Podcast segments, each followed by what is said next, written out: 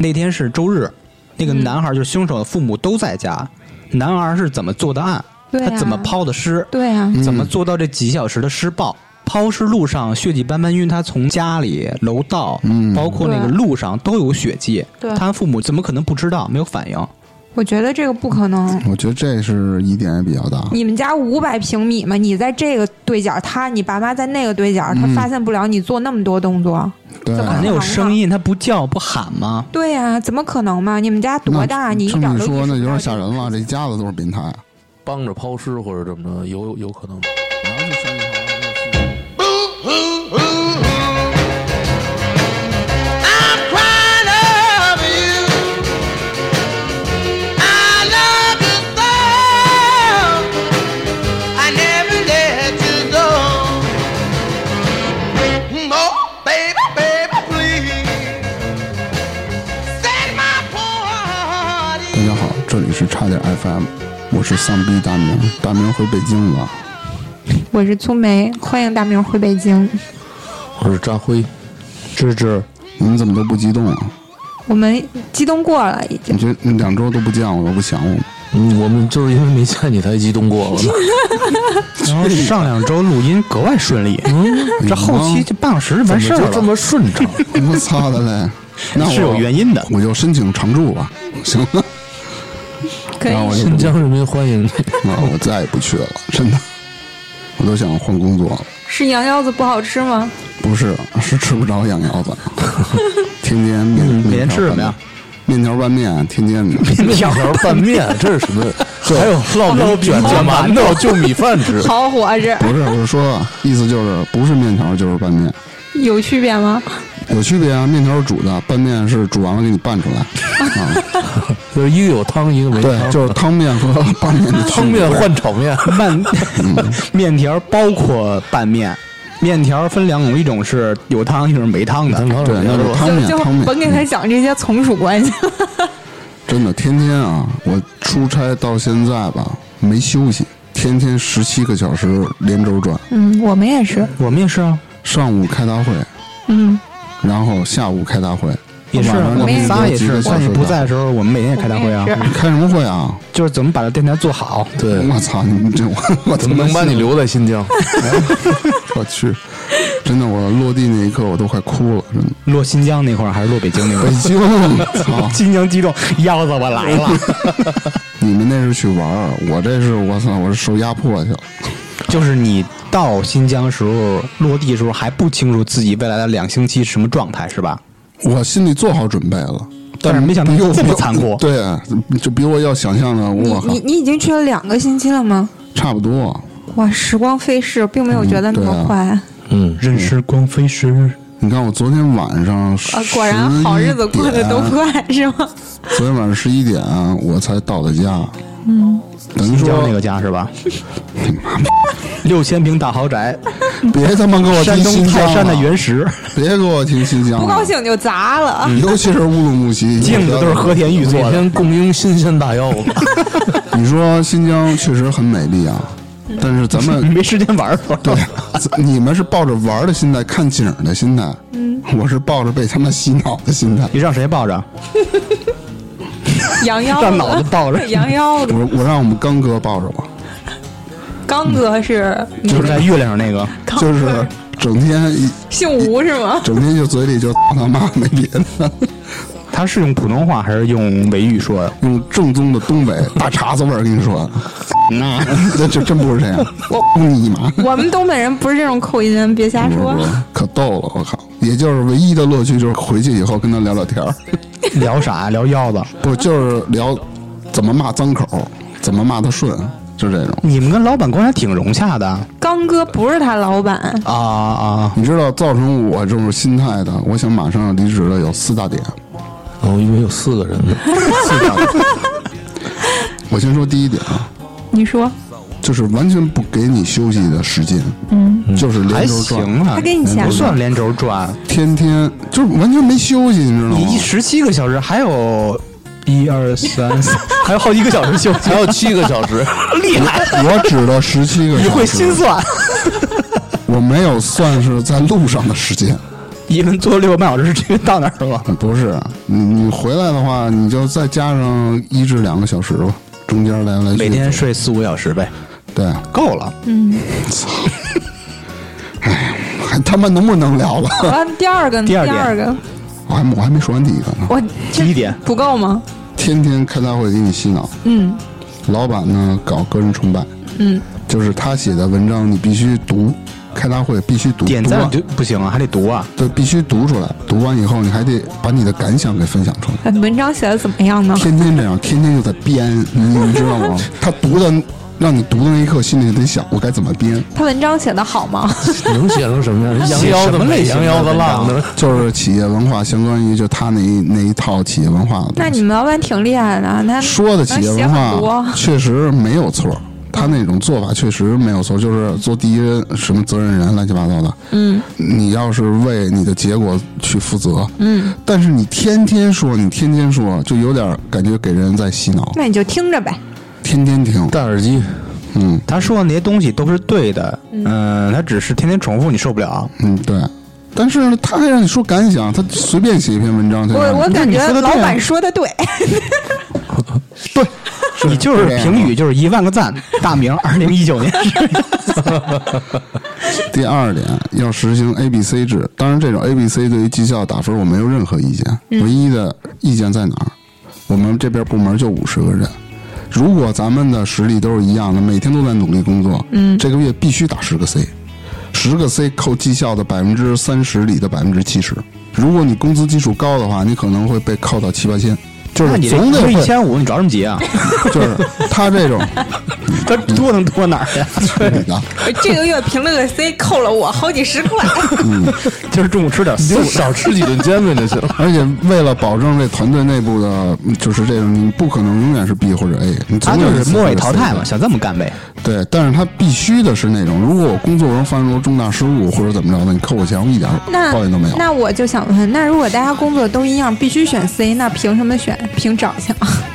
你太矬，所以你必去须 你选 吧 C。！去，你他妈怎么学坏了？我他这操个矬呀，不光是身 高，是你整个的人从内到 外。去你的！哎 呀第三点都都他妈 第三点挺好，你把我思维打乱了。没关系，你一人苦，我们仨人乐，这个从比例上还是对的这个 事儿。这个不算第三点，但我要说一个另外的事了。在开大会上，当着全公司的人面，你必须说一个跟你不对付的人，你看不惯的人，必须说出来。所有人说都是你，不是，还真没人说我，还真没人说我。 是是按是那个不记名投票吧？我感觉这是搞公司内部矛盾，你就当面说， 就是老当面板说问你们老板问，你觉得谁最必须好说，不我说觉就得得走你人。就不 行，对那你就跟你们老板，我觉得你就不行。啊让老板说这边排队领东西。第三点是，你看我们做 IT 的是吧？老板制定大方向、大的平台战略没问题是吧？嗯底下执行，我们过产品都是跟我的上级或者上上级再去过这些东西设计。嗯，老板呢，他其实并不懂什么互联网底层的，他什么都不懂。嗯，他就给你审 UI。最变态的，我知道一个事儿，是一个品牌部的一哥们儿，嗯，给老板设计一个海报，一天打回四十多稿。我只能说，你看他只是这一哥们儿手挺快啊， 一天能他说让四别十。人干的，他不是他自己干的。他有准备，他准备了四百多份儿。就你怎想么被打回来呢？ 你想，它一个海报就一个页面，你产品整体的流程，可能老板的一句话打回来，你就得重新设计。设计完了，你再给递过去，一个按钮不好看，那就全他这就是是这个问题，他老板不一次性啊把那个所有错误和问题指出来。你第二版是这个问题，第三版这个问题好了，有有有一新的嗯问题。所以这就是我想说的这问题，就是大明说这些呀，可能别人都理解不 了，嗯对，可能理解 不了。理解不到这个东西有第四个就是，要不然你就成立突击队，常驻新疆，比如两， 成立突击。对对抢腰子 去是吧？ 对，在新疆驻场两到三个月，天天手压迫、手剥削，要不然你就是整体迁移到新疆，在新疆定居。在新疆定居，他管户口不落户，不管，啊就管你租房，啊，我以为管分房，分新疆他也妈鸡不巴哎便宜呢，还分鸡巴呢。对，操！就这四点坚定了我我要提离职。不不不，你不要那么早去提离职，你忍着忍着，等别人走差不多了，然后老板准备要解散这部门，就给你开了，还赔钱。我们老板不轻易开人他的们部人，门五十多个人，嗯那得忍到啥时候？对啊，我的原则还是等开，多拿一千是一千嘛。你有一千你五，嗯那是福利院，那就不用说养老院， 天天上班，早上喝茶都刷豆瓣儿，然后下午他妈的领导让你走，不先吃下午茶。 不是不是，直接跟他说芝芝跟我出去干嘛去啊？挖野菜去。 对，那时候上班特逗，领导都会问：“哎，你今儿带了吗？”哎，您放心带了。然后旁边同事刚来不知道什么呀，小铲子 这没问你干嘛用呢？问了说：“你带这吗？”我们下午得挖野菜去。 领导想吃饺子。嗯拉二斤婆婆 丁，你说他那能不是养老院吗？就是福利院。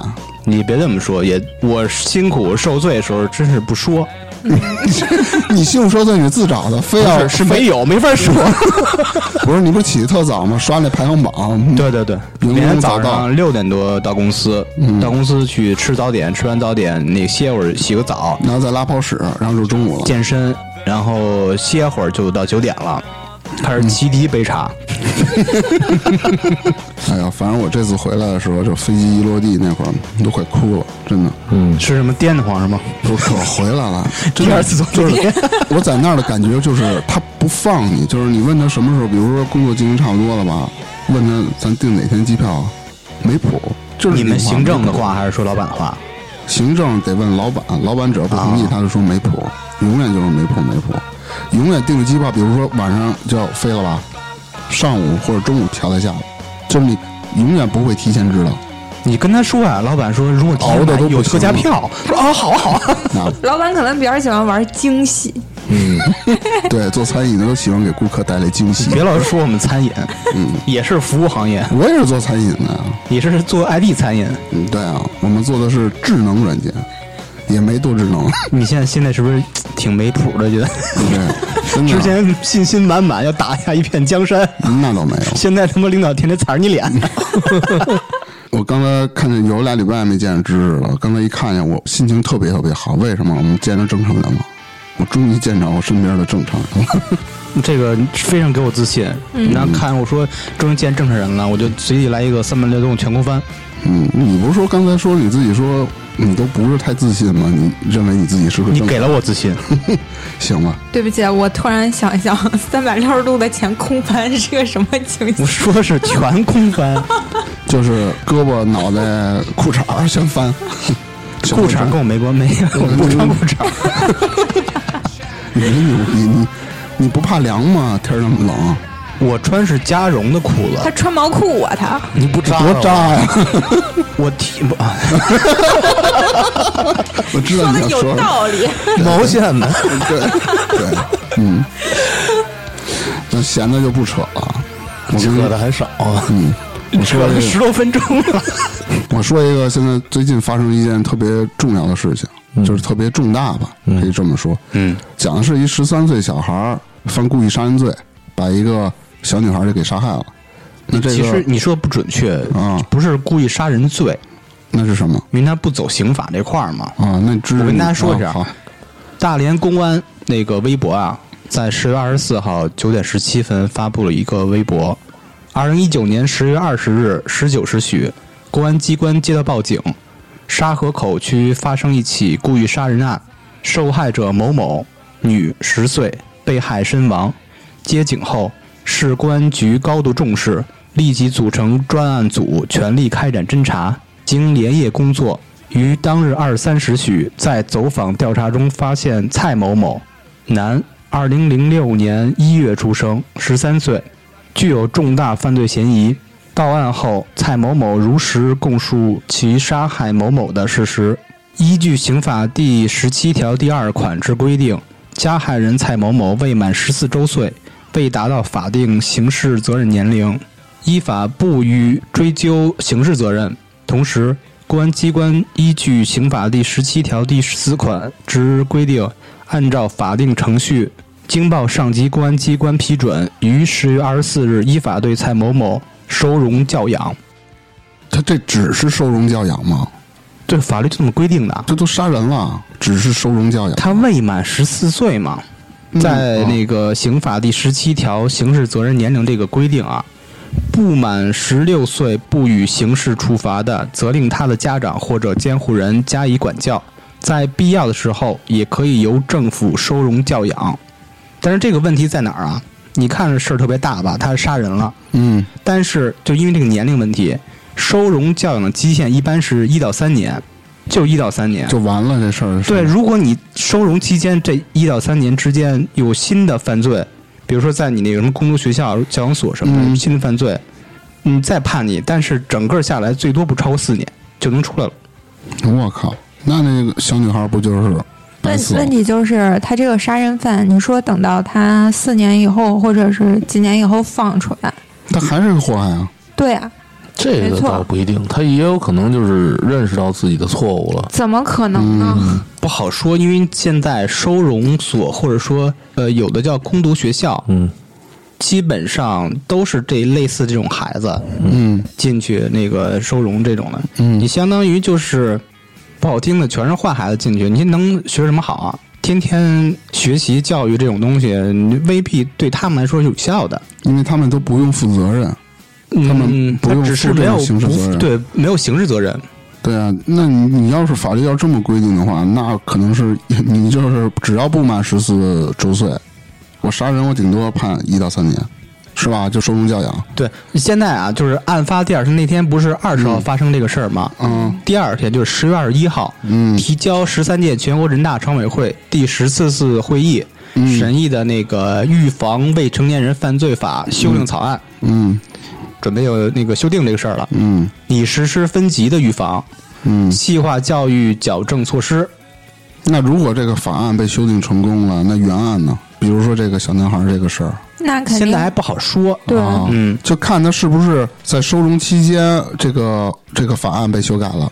但是他已经如果被判收容的话，哦、是是不是就没有办法再就不会不会再翻案了？是他这意思他吗？只会在这个法案通过之后的时间再采用这个、我觉得是啊，我也是咱不太了解这啊个。那这个案件经过就具体是怎么一回事儿？我给大家嗯说一说，啊这个所有的新闻汇总啊，全是从澎湃上看的啊。嗯先概括说一下这个事儿，就是一句话，这事儿到底是怎么回事儿？十月二十号，大连市沙河口区，十三岁男孩将路过的十岁女孩骗至家中，想要发生性关系，遭拒绝，将女孩杀害，抛尸家对面的灌木丛。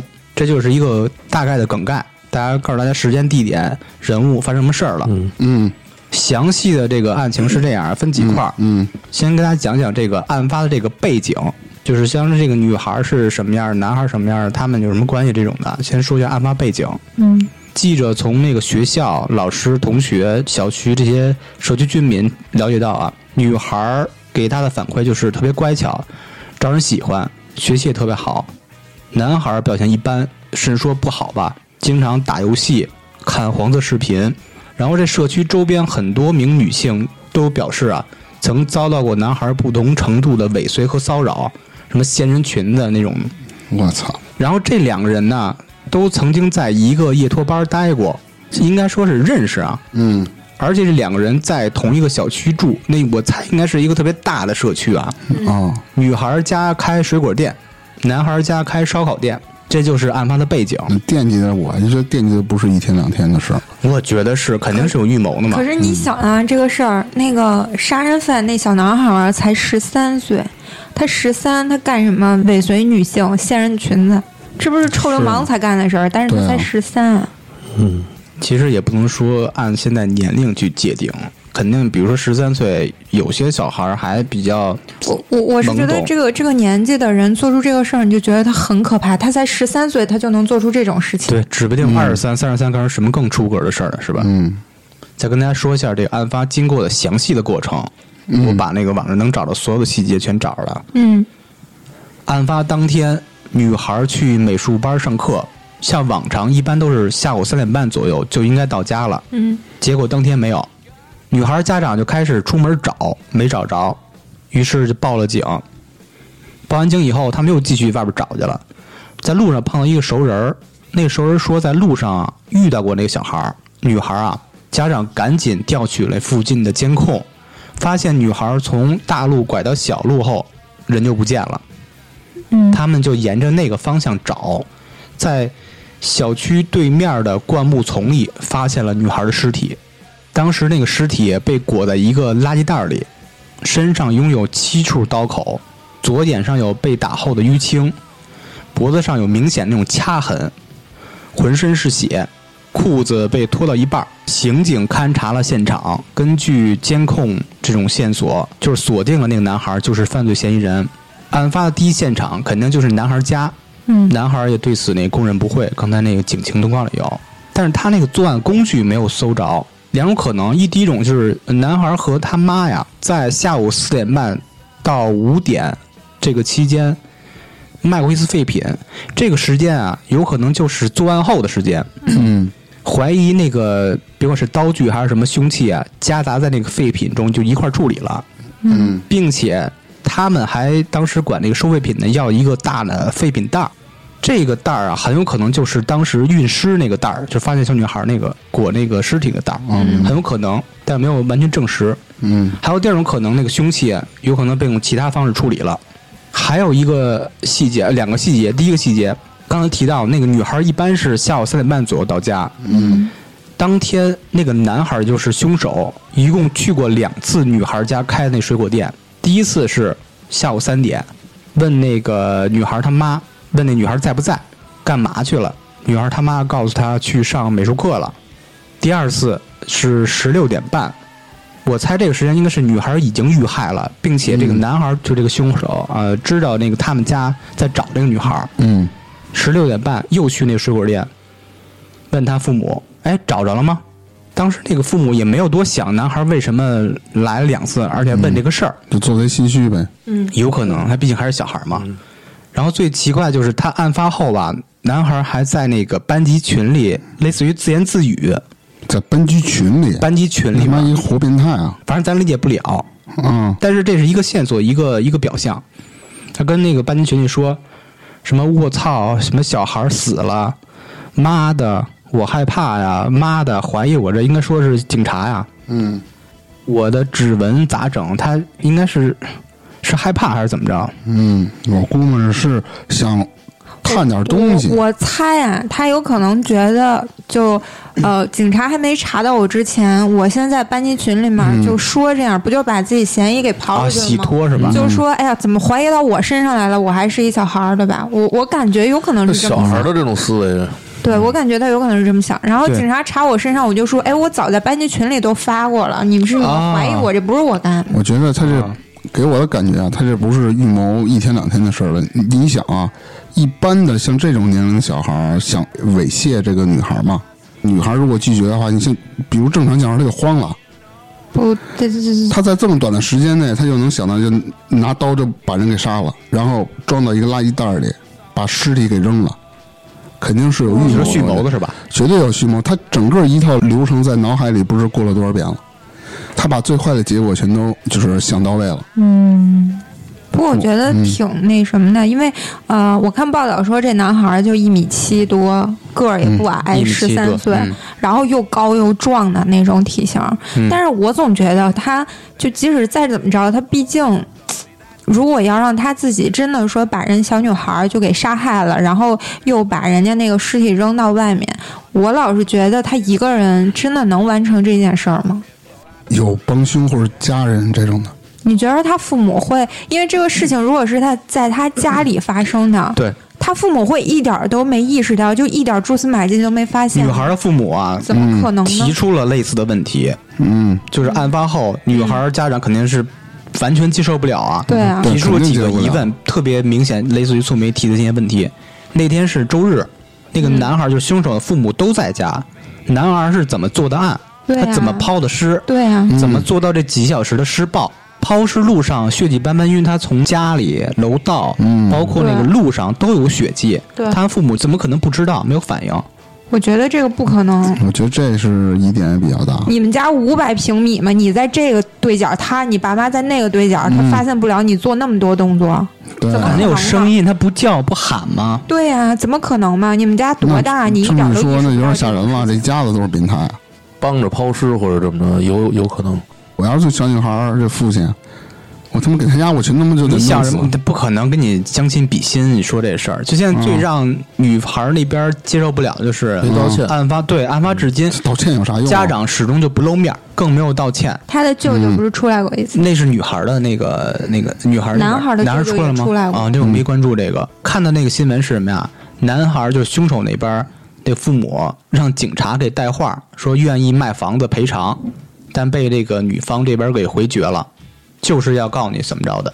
那肯定啊，嗯，赔偿赔不了命啊，人家一个对十岁的小女孩儿，因为我看之前就是微博上也说那个男孩儿的舅舅也出来了，嗯，然后他那男孩儿的舅舅说想不到说会这样，说他们也觉得这个事情给女方造成伤害了，啊就是愿意，呃，意思是愿意补偿。但是他说了什么呢？他说这个男孩儿平时是特别乖的小孩儿，他就是他舅舅说他自己经常和这男孩儿一块儿玩儿。然后说这个男孩儿就意思就是特别老实，是听话的好孩子什么的。是是然后这个话一说，就是所有的网友看到之后都不那个，这不信啊，而且他还说什么这推卸责任呢。他说，呃，因为之前好像有网上传说，他这个男孩的爸爸就可能也在家看一些那种看什么就是色情视频什么的，好像说带着男孩一块儿，他爸神经病啊，所以那个他舅舅就说说这个事情是谣传，然后又说。就是这个男孩这个事情，网友的所有反应说有点过分了，意思就是说可能网友反应过激，有点类似于网络暴力之类的。我操，这还网络暴力？你把人家闺女都杀了，呃，一个被害，有的一个律杀人师说，了，嗯，如果家长未尽到监护责任，嗯，需承担民事赔偿，就是说那个赔钱什么的，但不管个屁用。他不承担刑事责任，同样不承担刑事责任可。是我我觉得，啊，如果这个事情是按猜想的嗯那、那种关系，我觉得他爸妈要负非常大的责任。对，还有嗯谁说了，如果凶手父母对杀人提供了帮助或者指示，嗯那凶手父母应承担故意杀人的刑事责任。对、我我哦对我都就觉得是这他样他爸妈的那个罪都不应该比这个小孩儿更轻。对，我嗯觉得简直一定是要追究的。就是你孩子，你虽然你根据你年龄你能逃得了，但是你父母的这种的嗯因，为你儿子犯了这么不能大让的他罪逃，了就是你你父母造成的，对他一旦提供了子帮不助教或者父指之示，嗯过。我觉得他就算没有提供帮助，假如就说，哎，这个事儿跟他父母可能就单就这个事儿来说，他父母完全没有参与。但你把你儿子教成这个样子，他平时的那种行为，嗯你都要负责任的。对，但是刑事上他是负不了责任的。其实那你知倒道是我我当时看到这个事儿的时候，那心情也是挺沉重的，是，大家都是这种反应。就是恨得你一就弄死他，就就那种的。嗯有十这三种岁想小法孩嗯的人有儿，很多，对。然后我知道的最新进展，好像这个小男孩被收容了三年，是吧？对，收容教养三年，就完了。目前是这种情况。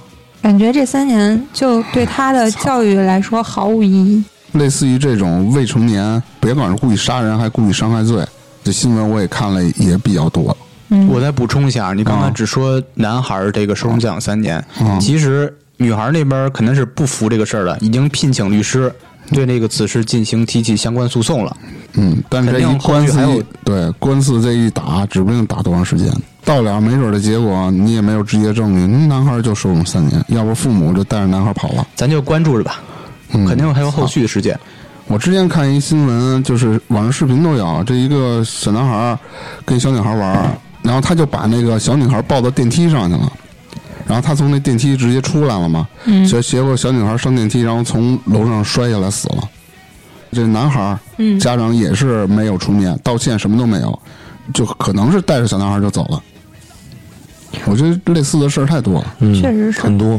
就像你说那个小男孩儿，他把女孩儿从电梯上扔下去，他可能对于他那个小孩儿，这个男孩儿来说，他可能没有意识到，或者根本没想到这个女孩儿会不会受伤，会不会死，对吧？但嗯是就刚才那第一个案件，那个男孩儿，他把人杀了，他也完全知道什么后果。他把人杀了之后，他那种种行为就代表他对对他什么知道都后果清清楚楚因为他，但是他还嗯这么做。因为知识刚才说了嘛，说在他一人在群里班级群里自言自语嘛，提到一个事儿，说是我操，我的指纹要留下来怎么办？对，嗯他肯定知道，而且他还能若无其事嗯的去人女孩爸妈那儿搭讪，我觉得他这心理素质好多成年人都做不到啊。对，真的，而且他在班级群里补充一点，他还说句也比较核心的话，嗯，我虚岁十四，哦哦，特意对说他这么研究过法律，肯定他的。心里知道，不是研究，他肯定知道这个事儿，啊对，知道什么，就哦知比如道说自己死不了。对，嗯，所以反正我也啊死不了，所以我就觉得，真的这三年的什么教养对他来说毫无意义。对毫无意义。出来，我跟你说，我给我的感觉，他还是一个猴他。心里清清楚楚知道，三年以后我出来我没事儿了，我该干嘛干嘛。嗯对，啊三年以后了，假如说他很聪明的话，或者类似这种的，他出来我就不犯事儿了，我之前的事儿没有了他，我搬就一我就家，白杀一他人。搬一家改一名儿，谁认识他谁啊？这么多对啊人，这种心理确实挺让人那什么的，恐惧。就像咱们不是之前说那个韩国的好多那个是哪个案子？是溯源那个案子嗯吗？还是什么？就是那个嫌疑人也要被放出来，这所有人都在反对，因嗯为他出来之后，他那种人出来之后就是危害社会。对，还有一个事儿也是国内的，就是粗梅好像跟他说来着，讲过那个事儿，就是什么小男孩把孕妇就给是我推了。说的，嗯那是张哦哦，辉张说的辉，嗯张辉，啊张辉说过这事儿呗。他是一个亲戚的口吻说的这个事儿。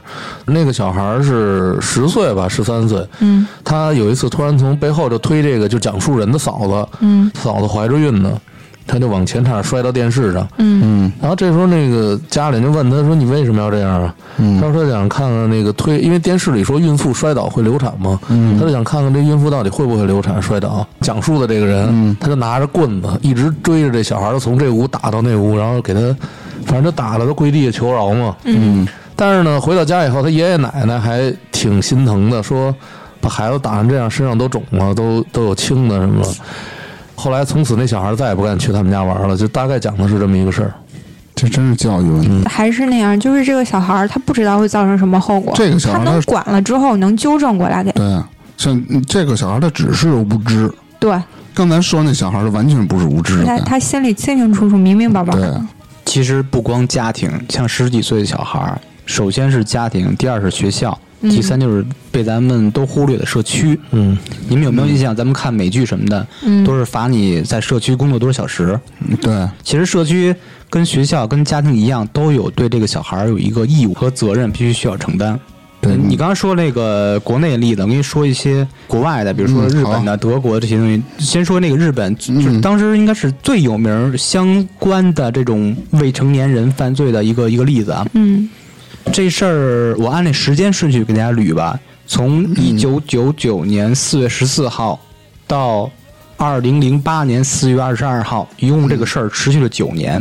我的天，这个发案是九九年的四月十四号，日本山口县光市发生一件残忍的凶杀案。嗯，当时二十三岁的木村洋先生晚上七点左右到家下班了嘛，发现那个大门没锁，进门之后啊就发现妻子和自己十一月大的那个女儿都不见了，而且家里特别乱，感觉是被抢了、被砸那种感觉。嗯这木村洋先生就开始赶紧找这个妻子和那个女儿嘛，最后在那个收纳棉被的柜子里发现了妻子的尸体，已经死了，我的天，半裸着，尸体已经僵硬了。他赶紧就报警，警察在收纳柜最上面，相当于这个同样一个柜子，嗯在柜子最上面那层发现了那个他女儿的尸体，天啊给哪！杀了装柜子里了。用塑料袋儿包着。我操，然后到第二个时间点了，嗯同年，也就是九九年的四月十八号，就过了四天以后，嗯，警方逮捕了这个凶手，叫福田，刚满十八岁，但是日本是二十岁成年啊，哦他也算是一个未成年人。哦，根据这个福田的交代，案发当天下午两点，他打扮成一个检查水管的工人，嗯嗯混入了那个这被害人家里边，企图强奸这个太太，遭到这个太太激烈的反抗，然后就动手掐死那个那个太太被害人了。嗯，用事先准备好，注意观察点，事先准备好的胶带将被害人双手捆绑，嗯并在口鼻处也粘上了胶带进行奸尸，他是有准备的。我的奸尸，对我操，你看那个福田那个照片，在网上可以搜着，一看就特别嘖变态的、狠的那种那种样儿，长得小眼睛儿那长种。嗯得邪气是吧？对对对，十一个月大那个婴儿啊，那个小女孩叫西夏，一直在妈妈旁边那个嗯哭泣不止。就看着是吗？对，那个福田怕这个哭声引起邻居们的注意，就把婴儿，你这多狠啊！抓起婴儿在地上摔，我摔好几次，然后又用那个绳子给勒死了，又找一个塑料袋给他裹起来放那个柜子里。最后走时候吧，你看又杀人又奸尸，嗯又杀那小孩儿，最后走时候还不忘偷东西，偷了很多财物拿走了。第三个时间点就是来年的一月份，两千年一月嗯宣判了。嗯山口地方法院做出了对福田无期徒刑的一审判决，嗯没有死，名义上无期徒刑，惯例服刑七年就可以假释，也就是他是七年就可以出去了，他哦才十八，他出来的嗯时候才二十五。对，什么都不耽误，祸害两条人命啊。此后，这个受害人的家属木村阳先生，嗯通过各类媒体、报纸嗯发表文章、上电视，表达自己的主张和观点，嗯持续不断的惊动当时的总理小渊惠三了。嗯小渊惠三也为他发声，然后在下一个时间点，嗯同年的五月十二号，也就是两千年的五月十二号，嗯这些法律像《犯罪被害者保护法》、嗯改正刑事诉讼法、改正检察审查会法，这三法律在国会全数通过。就是下调年龄了，对吗？呃，还不是这个意思。嗯同时，检察官不服第一审判决，嗯决定上告广岛高等裁判所。进入下一时间点，两千零二年，这已经两年三年过去了。哎呦二千零二年三月十四号，就是他上诉这个广岛高等裁判所，将检察官对被告求处极刑的控诉驳回，又驳回了。嗯理由是什么呢？犯人，也就是这个福田，当时刚满十八岁，思想尚未成熟，对于将来不能论定犯人完全没有更生的几率，所以驳回检方的死刑控诉。我天哪！这话就有毛病。有啥毛病什么叫思想不成熟？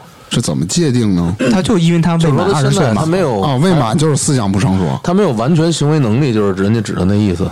操！对，嗯，没事，继续。二审虽然又被法院的驳回，检察官还是不屈不挠，继续上诉。嗯就是所谓的最高裁判所，并且呢，提供一些信件证证据，就是那个福田那个凶手，因为福田这个人啊，在监狱的时候还会给自己的朋友、家人写信。这个检察官呢，走访很多他收到他信的朋友，看到很多信是怎么写的，就说那个受害人是一条母狗，他说自己是公狗，让公狗骑一骑不挺好的吗？就说这种话。然后这个检察官就收集这种各种信件的证据，哦，是明显是心理有问题。对对一直到最后的时间点，也就是九年后了，二零零八年四月二十二号，嗯法官对被告一方的辩护主张全面否定，宣判福田被告因恶行重大，处以死刑。嗯这件案呢，整整九也年。行，关了丫九年，完了再给丫你弄想啊死。，其实就是穆孙阳先生是多么伟大的事儿，因为对自己的家庭不断的上诉，嗯呃，基本上给大家做成一个楷模，影响这个法律的进程。嗯对这这历史上是有一笔的。对，但是你就是说，真是他要找不着那些证据，可能也就就翻不了了。我觉得，因为他那个信件里表明了这个人，他这不就是变态吗？嗯，就完全不对自己的这个过失感到忏悔，还是还他要妈自娱自乐。还是要往上走，要继续那个去去做这个事儿，要不这个事儿永远就被埋没了。而且未来再出现事儿，还是这种处理方式。嗯，哎，你刚才说还有一个德国的那个事儿，什么事儿？德国那个也是类似的，德国会怎么着啊？没有具体案例了嗯啊，它有条法律，它不是按你实际年龄，比如你我不知道德国是几岁是成年，比如说就是十八岁，嗯他是十七岁，但是你十七岁不是说你就呃不成年就不走刑事这块儿了。嗯十七岁，像他那个自己准备了什么作案的工具啦，他要想到自己呃不会有这种呃受刑事责任，他知道这个事儿，相当于呃知法犯法或思想成熟就可以按照十八岁这么判的，哦，对，他我觉得这样的话，要是不会像那这种一刀。切。对，对，就是对照咱们最开始说那个事儿，其实那个十三那个小孩儿就完全符合，他就是心里清清楚楚，没错。知法犯法，还知道自己差两个月就到十四岁。对啊，他肯定知道就是有这么回事儿，而且还肯定是有预谋的，因为他之前也提到过嘛，尾随什么女孩儿什么的，他尾随的是其他的，我我真对啊的想象不到，因为那天我们就是几个女孩在那儿说，你想如果现在一个十，就不管他是十几岁的小孩儿，嗯他一米七多，然后又那么壮，嗯他就是真的，他尾随一个成年女性，你就嗯像我们就是二十大多快三十岁这种，你你真的你遇见他，你不一定打得过他，这就是披着一个孩子的皮的恶魔。真的对他体情上其实就完全能够压制你，你真的遇见这种流氓，不管他多大年纪，你你都打不过他。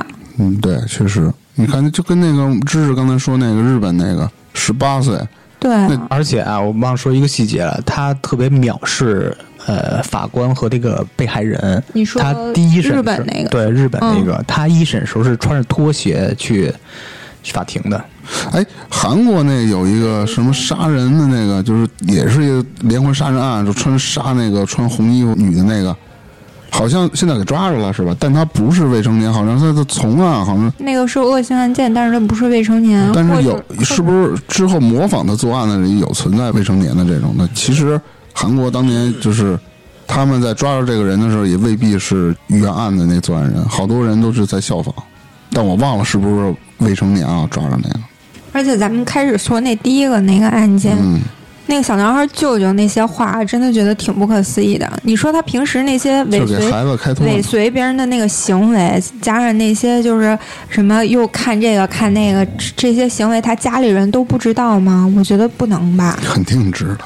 而且他不是尾随人掀人裙子，人都找他家里去了。就这样的小孩儿，他舅舅还舔着脸说他们家孩子特别听话。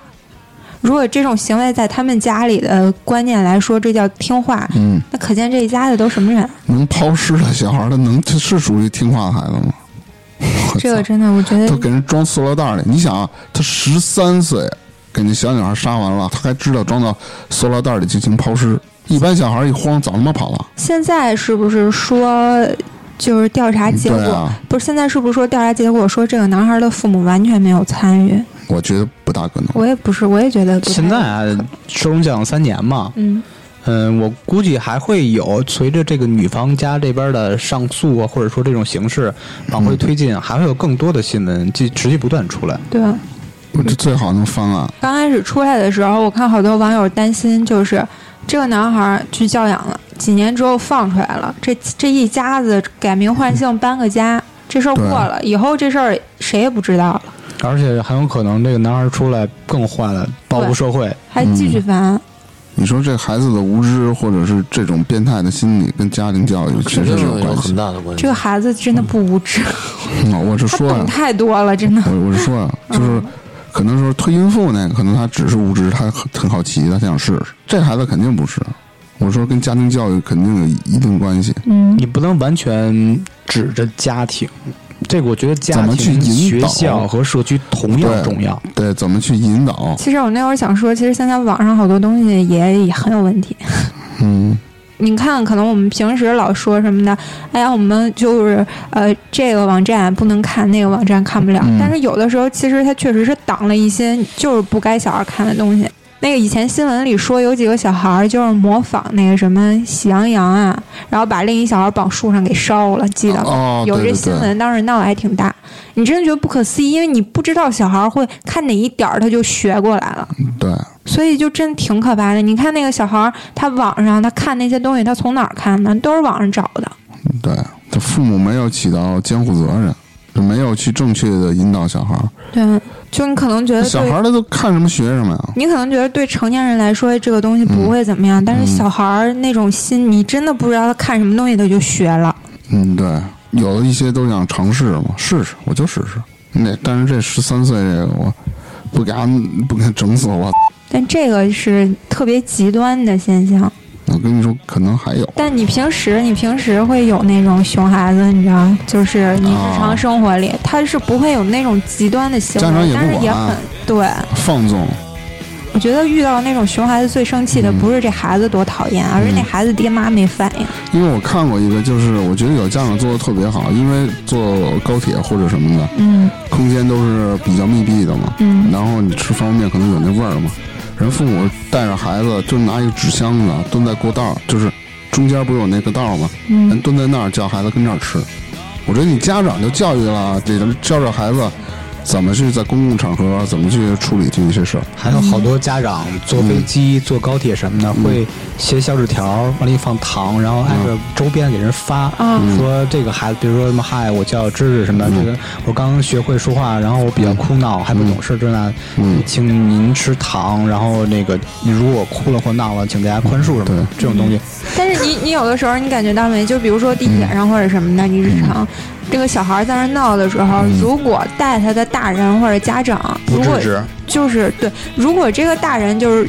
制止这孩子，或者是告诉他这不行，那孩子不听话，你也不会觉得特别生气。但这家长要是在旁边一声不吱声，还笑眯眯看着，你那个火真的一下就起来了。对，这小孩儿嘛，就玩儿一动不动就孩子，你跟他计较什么呀？我计较你妹，我他妈，我辛苦那么半天，我好不容易吃上，我想睡会儿，你给叽叽喳喳叽叽喳喳的。对，就很多人就是道德绑架这块儿，咱们去制止或者说那孩子，他老是那句话，他还是个孩子。啊我说那你是不是啊？你孩子你不管啊？ 然后他们好多人就我去制止，他们就会说：“你没有孩子吧？你不能理解吗？”我说：“我没结婚啊，我没孩子呀、我不理解啊，你滚啊家长呢，一个好的引导能帮助孩子很多。！”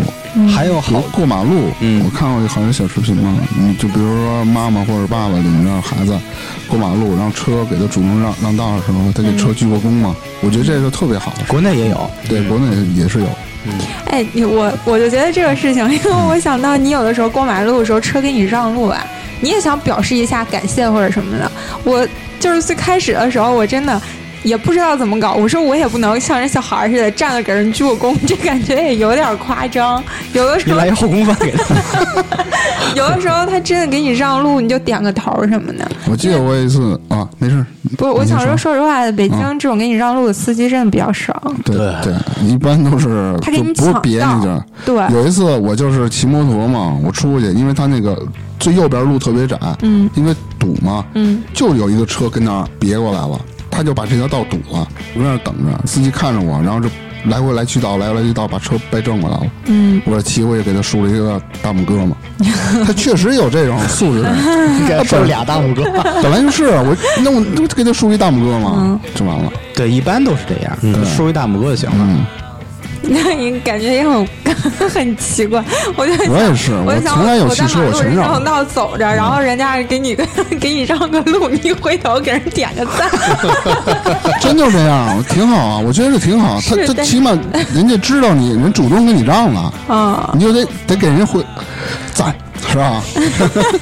对，还有就是嗯呃我有好几年嗯不敢去看电影，去电影院嘛，嗯我就是这个怕遇见熊孩子。之前有一种啊，经历，对的，对的，小孩跟后边啊，那个家长带着他踢你椅子啊，哎，啊又我当时哭也又有闹，咔咔吃零食什么的，你这家长不管我们就哎指出来了。我我只要遇把孩到过闹子的撕了，要是能把孩子早撕了就。我上回遇见一特过分的，就是他踢我椅子，我回头告诉他别踢，他报复性的狠狠的又踢了一脚。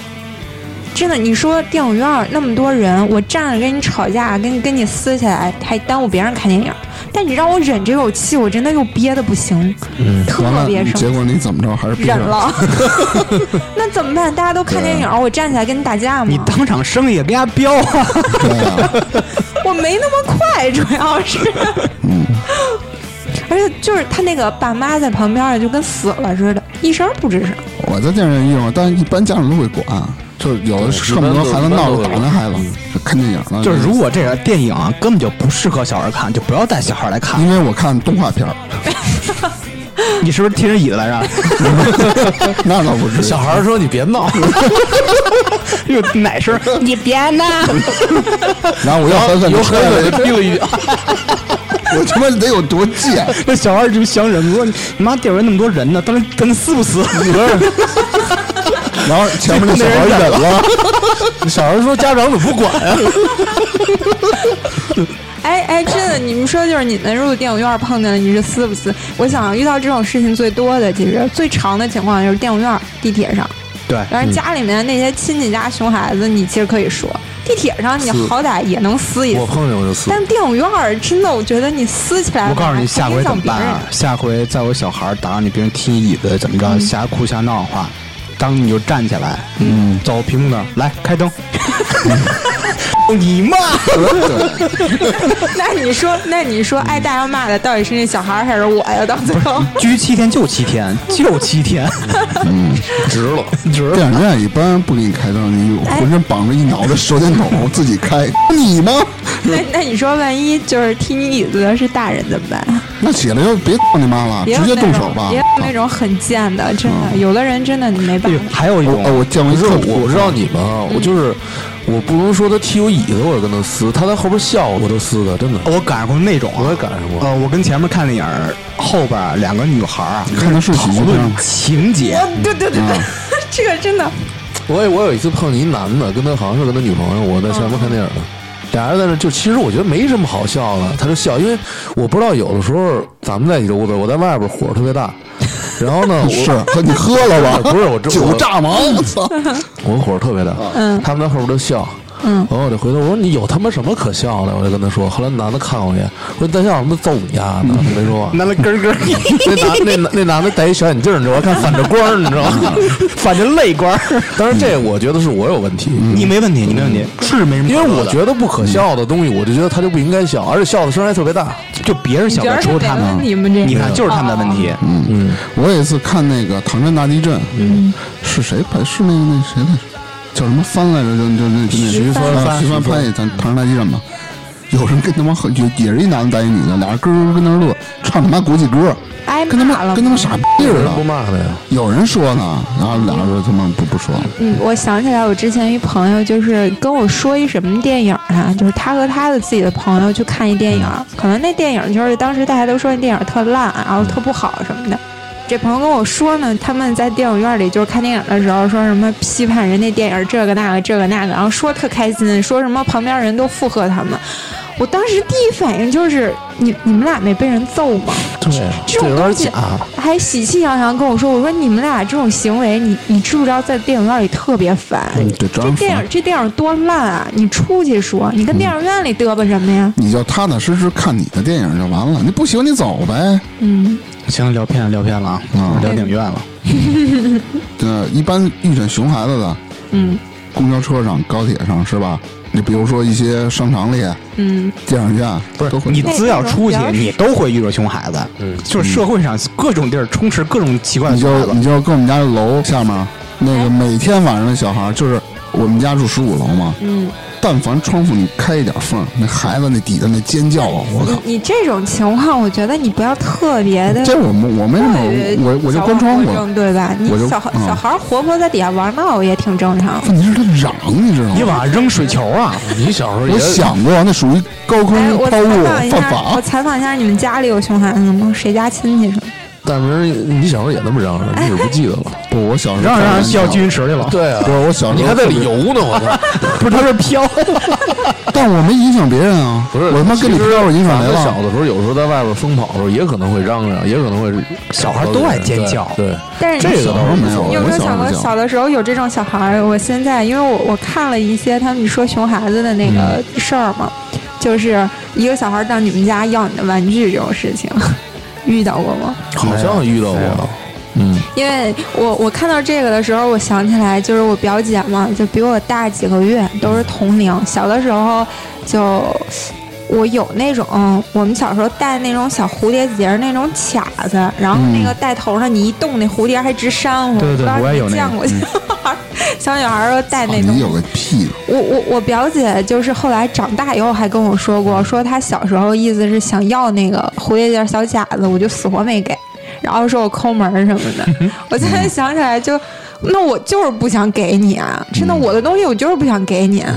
但是有的小孩儿就真的愣抢，就回到刚才那个事儿啊，嗯，就是你说那卡子的问题，啊啊！我想问卡知子识，你有你往哪儿加呀？头发呀，他有头发，他一身没毛，啊他什 么？他不是剃毛吗？你怎么知道我一身没毛？你就头发上现在你他稍微不有清楚点，谁清楚？羞死了，讨厌！哎呦我操！ 就是待会儿再表演一个咱们仨抱着亲 啊！就是我我想恶心恶心你仨他，反被你恶心仨。现在就行。